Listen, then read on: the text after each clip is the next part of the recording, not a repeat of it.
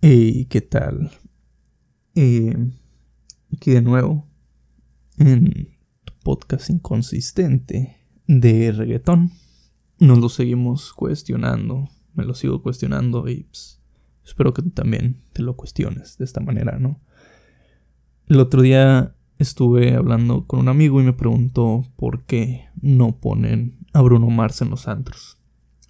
Y es cierto, ¿no? ¿Por qué no bailamos a Bruno Mars en el antro? Es una música con muchísima energía, estilo funky, popero, que sí o sí te hace querer, bailar. Pero gracias al documental de Shows and Few, hizo darme cuenta de por qué reina el reggaetón en el antro y por qué no Bruno Mars. La respuesta es que no apela a la sexualidad, es para sentirte bien, bailar despreocupado, pero no calienta la sangre para bellaquear.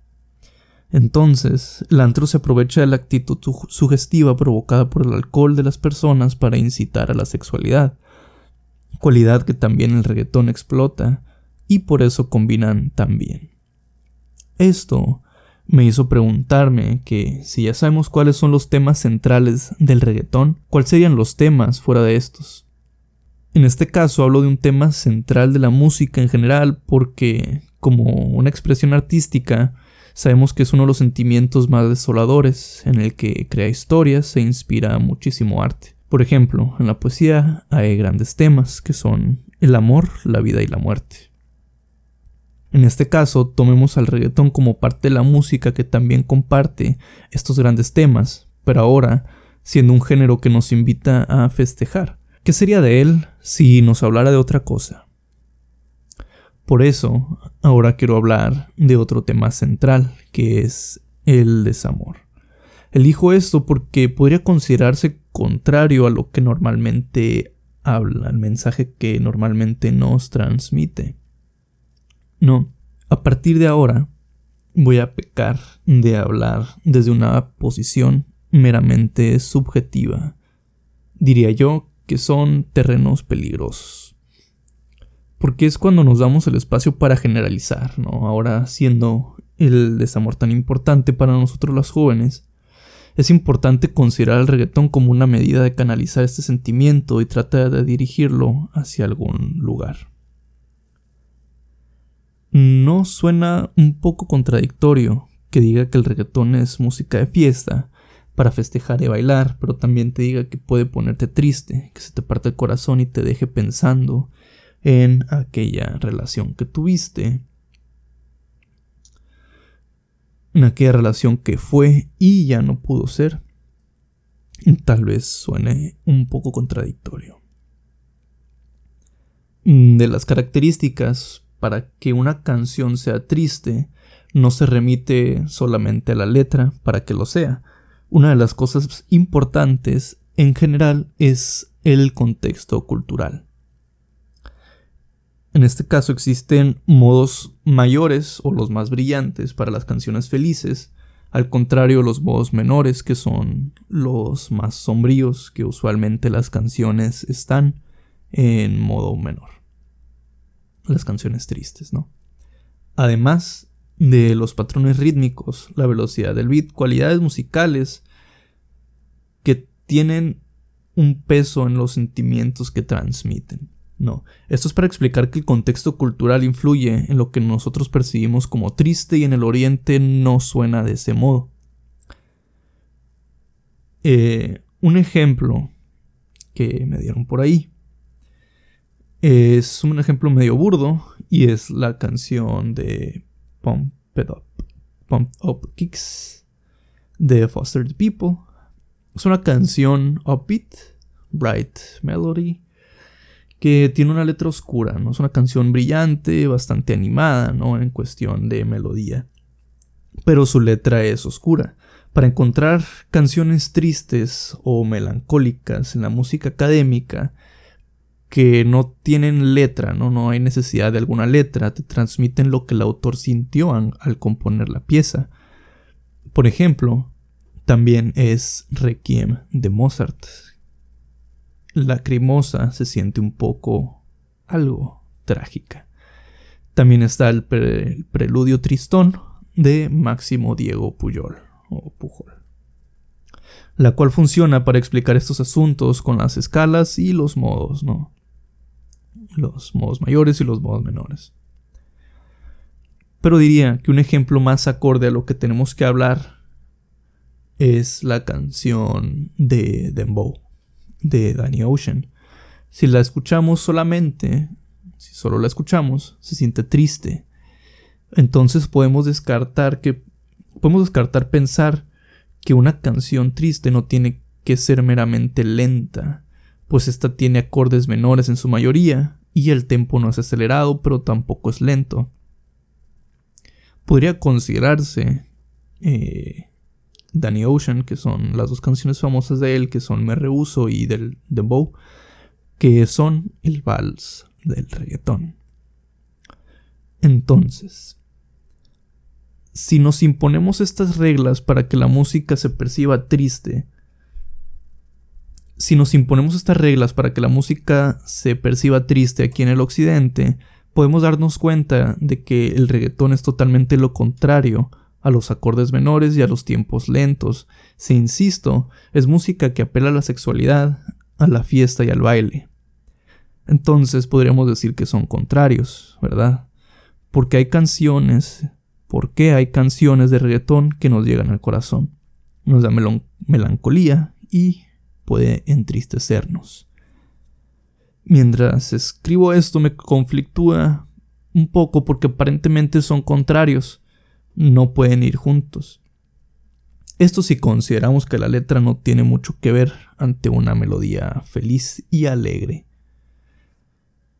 Pero claro que hay canciones que cumplen con estas características. Las más inmediatas son Amorfoda, la canción del disco del álbum Oasis de Bad Bunny y J Balvin. Eh, solo de mí, si estuviésemos juntos, otra noche en Miami, eh, dime si te acuerdas. Estas son algunas canciones de Bad Bunny que si las, si las escuchamos son canciones tristes y hablan. El tema principal es el desamor. Un amor que ya fue y no puede ser más, que vuelve y se va, nos abandona, el cual recordamos y esos momentos que pasamos, las palabras que nos marcaron, lo que queremos y claro que es doloroso. Bad Bunny entiende esto, lo utiliza porque supongo que a él también le sucedió. Si escuchamos estas canciones podemos darnos cuenta de los tonos menores, pero también están distribuidos los modos mayores y menores en la mayoría.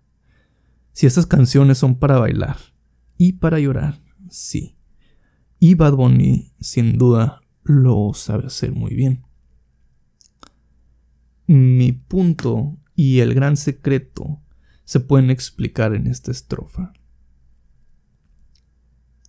Que dice, no sé si tu boca está besando a otra en, nuestros, en estos momentos, en estos momentos, y no sé si tus ojos ya se olvidaron de mí y los pensamientos se fueron con el tiempo. Ahí reside el secreto, en lo que nos dice nos podemos relacionar con la letra. Las historias somos nosotros y nuestras propias situaciones. Por eso nosotros podemos entristecernos, ¿no? Por eso nos entristecemos con estas canciones. Y me pregunto, ¿qué hubiera pasado si estuviésemos juntos, aún enamorados? Y no sé por qué nos dejamos, si tú me amas y yo te amo. Hay varias cosas en común con estos versos. Si lo repasamos, tiene un espacio vacío en su mensaje. No dicen exactamente un momento, sino un conjunto de momentos. La incertidumbre nos lleva de la mano a través de nuestros recuerdos y fantasías. Estos versos no nos dan la certeza de que el dolor es de alguien más. Nosotros somos quienes llenamos esos huecos, esos momentos, esas llamadas y esas palabras son nuestros propios recuerdos, nuestras relaciones. Las canciones tristes son tristes porque a todos nos ha sucedido las cosas que dicen en las canciones. Sé que es muy general, pero Todos estamos enamorados en todo momento. Casi siempre existe alguien a quien le queremos decir o le dijimos. Volvamos con Bad Bunny y Sech en Ignorantes. At Sech. no sé si fue la distancia o tal vez culpa de mi ignorancia. No sé si fue por mi inmadurez que mi nena no quiere volver. Además de que los, estos versos los comparte con la otra canción de Arcángel que se llama No sé si fue.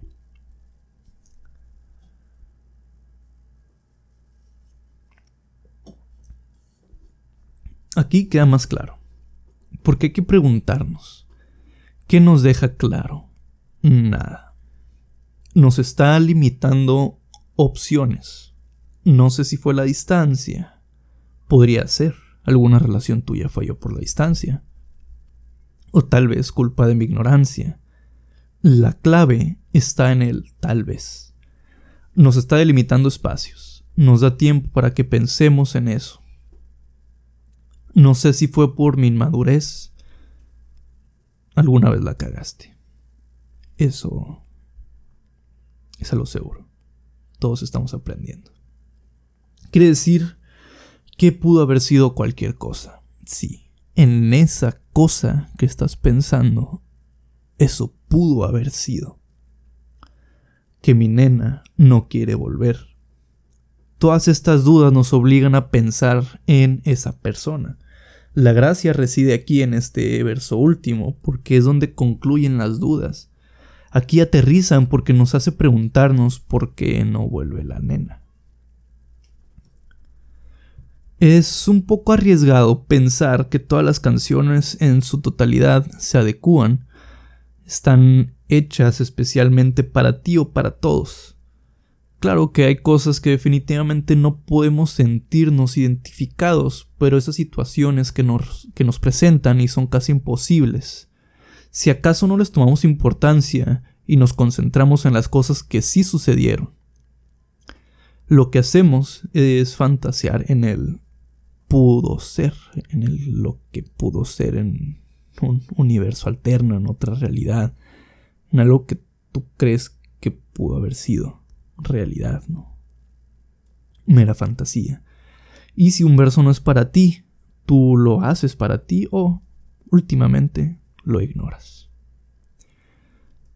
Siendo una etapa de descubrimiento para uno mismo y para las otras personas en cuestiones de relaciones amorosas y la vida en general, debemos tener en cuenta que es música para la juventud. Por lo tanto, tenemos que admitir también que es difícil que toda la juventud sea experimentada y que si sentimos, sentimos. Pensaba que te había olvidado, pero pusieron la canción, que cantamos bien borrachos, que bailamos bien borrachos, nos besamos bien borrachos los dos. Sabemos que la canción la escuchamos aquella vez con esa persona tan querida, o el amor fugaz que tuviste en el antro y sonaba esa canción en específico y piensas que tal vez no vuelvas a encontrarlo. Si nos hacemos las mismas preguntas, hasta pueda sonar redundante en este punto, pero podemos entenderlo a más a fondo. Porque nosotros sabemos que la canción puede ser cualquier canción. Tú te encargas de llenar ese espacio en tu mente con el propio recuerdo. Y es por eso que funciona. Somos relacionables con la letra y sus situaciones, y esto es por nuestra capacidad de identificación. Es por eso que percibimos una canción de reggaetón a pesar de que sea música que nos de otro tipo de mensajes como son el festejar, estar feliz y bailar, podemos estar tristes por esta misma relación con la letra y nuestra capacidad de sentirnos identificados. Eh, si nos vamos a pensar un poco, a mí me recuerda, se siente un poco similar a esto que se utiliza en la magia o en la, en la gente que lee el tarot, en la gente que te dice que habla con con los muertos, ¿no? Que te dice, ah, estoy hablando con tu familiar, tu familiar es esta persona que puede estar vivo, puede estar muerto, tú tienes una camisa que le falta un botón, que que lo usó esta persona, ¿no? Esto se llama lectura en frío. Y es como un truco, un juego mental para llenar esos espacios, ¿no?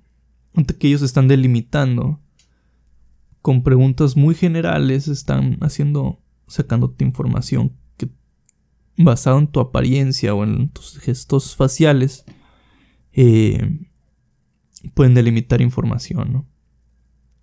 Yo lo puedo relacionar con eso, ¿no?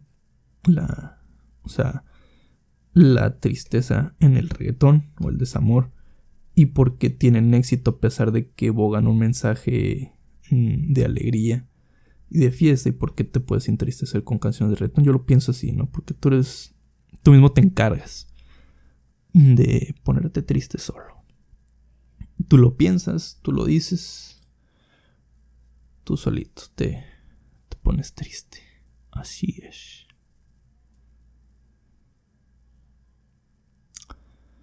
Eh, pues ya, creo que sería todo.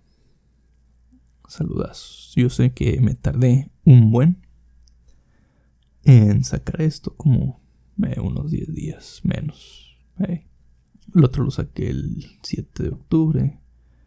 Y este lo estoy grabando el 18, pero. Pues ya. Quién sabe, ¿no? Nomás me estoy comiendo tiempo. Porque, pues, no sé, siento que, que si lo hago muy, muy corto, como que no habrá valido la pena para mí, ¿no? Al menos esperar tanto. Pero todo bien. Eh, ahora sí, creo que sería todo. Eh, el ensayo acabó hace mucho, me lo saqué más o menos de la manga. No es algo que ya había leído desde hace rato, esto de la lectura en frío, y lo pensé ahorita y dije, sí, sí sale. Pero bien. Eh, muchas gracias por escuchar. Saludas. Mm, por cierto, eh, se me olvidó decir que hice un playlist de del desamor en el reggaetón. Es una playlist colaborativa por si le quieres agregar una que otra rolita que hable sobre el desamor. Es bienvenida, por el momento tiene 30 canciones, una hora 45. Yo la hice. El playlist se llama El perreo del desamor. Entonces, si le quieres agregar alguna que otra rolita, es bienvenida. Gracias, pues sigue. Sigue el playlist. Sígueme a mí. Continúa escuchando el podcast. Muchas gracias. Ahora sí. Bye, me fui.